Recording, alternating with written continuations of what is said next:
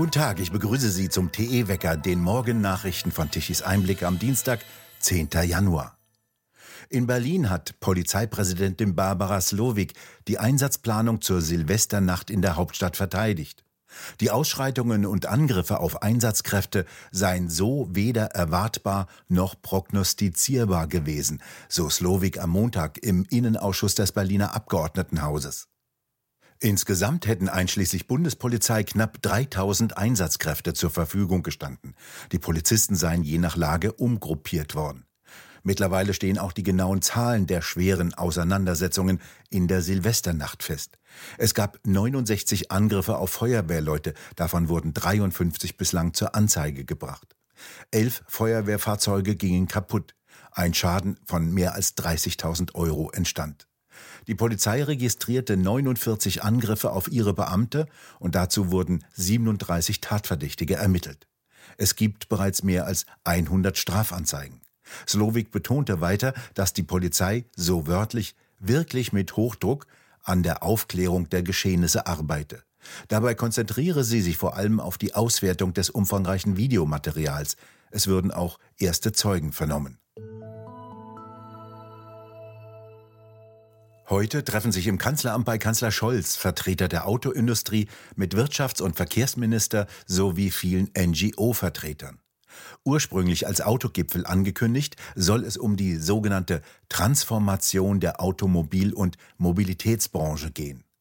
Seit 2019 rief die damalige Bundeskanzlerin Merkel Vertreter der Autoindustrie regelmäßig zu sogenannten Autogipfeln ein. Dort klingelten dann die Worte Transformation zum Elektroantrieb, Mobilitätswende, Umweltprämie für eine Ladeinfrastruktur. Die Chefs der deutschen Autokonzerne überboten sich seinerzeit in Bekenntnissen zum Elektroauto. Je lauter, desto mehr Geld gab es vom Staat. Beim vergangenen letzten Autogipfel unter Merkel sei die Stimmung außerordentlich gut gewesen, so wurde berichtet. Der Grund, Merkel und Scholz, der war damals Finanzminister, sagten eine Milliarde Euro als Zukunftshilfe für die Autoindustrie zu. Jetzt sitzen Vertreter einer Agora Verkehrswende, einem Expertenkreis Transformation der Automobilwirtschaft und einem sogenannten Bündnis für sozialverträgliche Mobilitätswende mit am Tisch. Alles weitgehend vom Staat bezahlte Organisationen, demokratisch jedoch in keiner Weise legitimiert. Sie werden der Autoindustrie vorwerfen, dass der sogenannte CO2-Ausstoß im Verkehr nicht verringert worden sei und deshalb Autos schneller verboten werden müssen. Währenddessen legte der neue Chef von VW, Oliver Blume, einen U-Turn hin und beförderte viele Projekte seines Vorgängers auf Eis. Er betonte, dass er jetzt nicht mehr allein auf Batteriebetrieb setzen will, sondern Autos mit Benzin und Diesel weiter im Markt lassen wolle.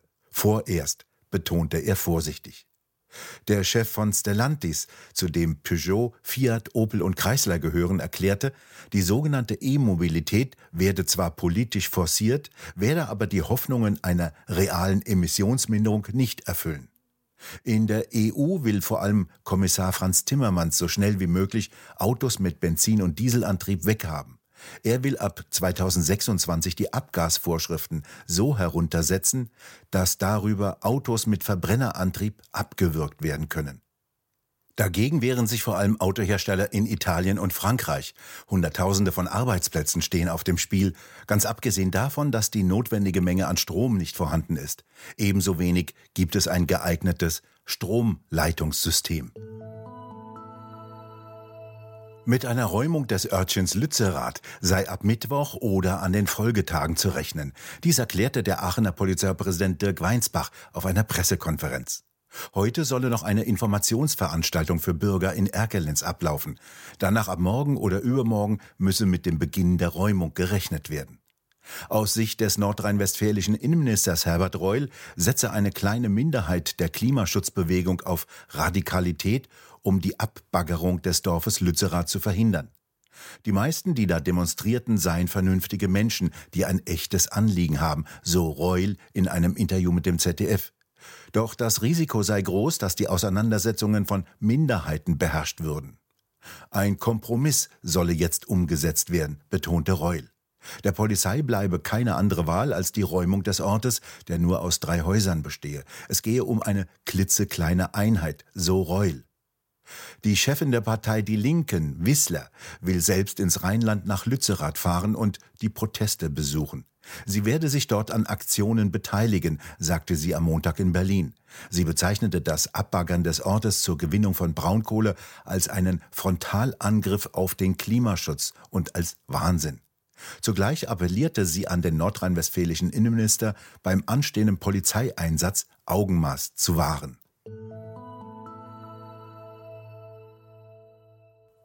In Belgien wird die Laufzeit von zwei Kernkraftwerken um zehn Jahre verlängert.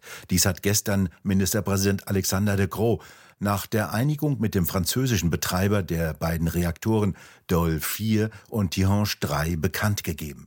Diese neuesten der sieben Meiler des Landes sollten ursprünglich 2025 abgeschaltet werden und sollen jetzt nach Wartungsarbeiten im Jahre 2026 weiterhin Strom produzieren. Die Reaktoren waren 1985 in Dienst gestellt worden. Bei den Wählern hat die derzeitige Ampelkoalition keine Mehrheit mehr. Wie die neueste Umfrage des Meinungsforschungsinstitutes INSA im Auftrage der Bildzeitung ergab, würden SPD, Grüne und FDP zusammen nur 45 Prozent der Stimmen erhalten und damit könnte eine solche Koalition keine parlamentarische Mehrheit mehr bilden. Eine schwarz-rote Koalition käme danach zusammen mit 47 Prozent auf eine parlamentarische Mehrheit. Eine Jamaika-Koalition aus CDU, CSU, Grünen und FDP mit zusammen 52,5 Prozent sogar auf eine Mehrheit an Wählerstimmen. Gemäß dieser Umfrage würde es die Linke wieder mit knapp 5 Prozent schaffen, in den Bundestag einzuziehen. Damit würde sie den Ampelparteien entscheidende Parlamentssitze abnehmen. Die derzeitige Verteidigungsministerin Lamprecht von der SPD ist im gleichzeitig erstellten Politiker-Ranking auf den letzten Platz, den Platz 20, abgerutscht. Sie steht damit hinter den unbeliebten Chefs der AfD, Alice Weidel auf Platz 17 und Krupalla auf Platz 19 und hinter der linken Vorsitzenden Wissler auf Platz 18. Der Chef von INSA, Hermann Binkert, gegenüber Bild, Christine Lambrecht sei die erste Sozialdemokratin überhaupt, die es auf den letzten Platz geschafft habe, seitdem das Ranking erstellt werde. Ihr Ruf scheine irreparabel. An der Spitze des Politiker-Rankings stehen übrigens Markus Söder, Sarah Wagenknecht und auf Platz 3 Baerbock, derzeit Außenministerin. Gestern Abend hat sich der ehemalige Präsident von Brasilien, Bolsonaro, in ein Krankenhaus in Florida bringen lassen. Er leide nach ersten Medienberichten unter starken Bauchschmerzen. Bei einer Wahlkampfveranstaltung vor vier Jahren hatte ein geistig verwirrter Mann auf ihn eingestochen und ihm schwere Bauchverletzungen zugefügt. Am vergangenen Wochenende hatten radikale Anhänger von Bolsonaro das Regierungsviertel in Brasilia, der Hauptstadt von Brasilien, gestürmt und dort randaliert und erhebliche Schäden angerichtet. Bolsonaro war nach seiner sehr knappen Wahlniederlage nach Florida geflogen. Ob die Autobahn A7 bei Göttingen in Fahrtrichtung Süden heute im Laufe des Tages wieder geöffnet werden kann, war gestern noch vollkommen offen. Die Autobahn musste auf einer Länge von 50 Kilometern vollständig gesperrt werden, nachdem ein Fahrzeug Paraffin verloren hatte. Dies verwandelte die Fahrbahn in eine gefährliche, rutschige Fläche. 15 Kehrmaschinen seien im Einsatz, um die wachsartige Substanz aus dem Asphalt zu kratzen. Pro Stunde kann eine Kehrmaschine allerdings nur 500 Meter Straße reinigen und dazu werden insgesamt 200.000 Liter heißes Wasser benötigt. Entsprechende Maschinen seien nur sehr schwer zu bekommen gewesen, erklärte die Autobahnmeisterei. Noch ist unbekannt, wer das weiße Pulver über diese Strecke verloren hatte, das auf dem Asphalt aushärtete. Damit wurde eine weitere wichtige Autobahnverbindung blockiert und ein Verkehrschaos angerichtet. Während hier ein Ende absehbar ist, ist bei der A45 Ende vollkommen offen. Diese wichtige Verbindung durch das Sauerland bleibt bei Lüdenscheid noch länger gesperrt. Dort sind Brücken baufällig. Seit einem Jahr bereits ist die Ramede Talbrücke gesperrt und noch immer steht nicht einmal ein Abbruchtermin fest. Mild, nass, sehr nass sogar und teilweise windig. So lässt sich die Wetterentwicklung in den kommenden Tagen zusammenfassen. Eine Westwetterlage transportiert milde und sehr feuchte Luftmassen heran. Im Verlauf des Tages bleibt es zunächst teilweise etwas aufgelockert. Ab Nachmittag kommt von Westen dann eine nächste Warmfront mit milderer Luft und viel Regen heran. Nur in höheren Lagen können die Niederschläge noch teilweise als Schnee fallen. Die Temperaturen schwanken zwischen 7 und 9 Grad und ab Mittwoch wird es wieder etwas wärmer. Die Wettermodelle zeichnen vor allem in den Staulagen der Gebirge kräftige Regenfälle. Hochwasser könnte drohen. Und es wird vor allem an den Küsten wieder windiger.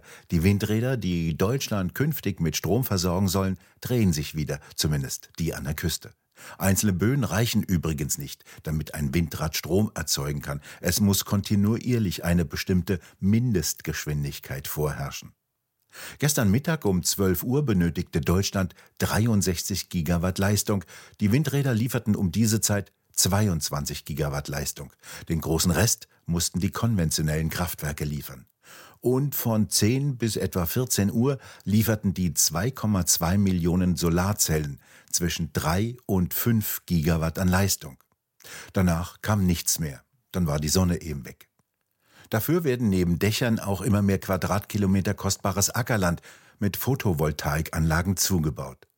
Was nach Ende der Lebensdauer dieser Anlagen mit diesem Jahr letztendlich Sondermüll geschehen soll, dafür gibt es noch keine praktikablen Vorstellungen. Das alles ist natürlich teuer, sehr teuer sogar, und deshalb hat Deutschland die höchsten Strompreise der Welt. Gestatten Sie jetzt noch einen Werbehinweis. Die mittelständisch geprägte deutsche Industrie ist in freiem Fall. Bedroht sind Arbeitsplätze und Wohlstand für alle. Die Ursache Inflation und Energiekrise. Dazu veranstalten die gemeinnützige Akademie Bergstraße in Seeheim-Jugenheim und die Initiative Rettet unsere Industrie eine Tagung. Mit dabei Professor Werner Patzelt, Dietmar Grosser, Professor Fritz Fahrenhold, Maike Schellenberger, Professor Thomas Koch, Dr. Hans-Bernd Pilkan, Professor Thomas Mayer und Roland Tichy. Wann? Am 19. Januar 2023 in Hamburg.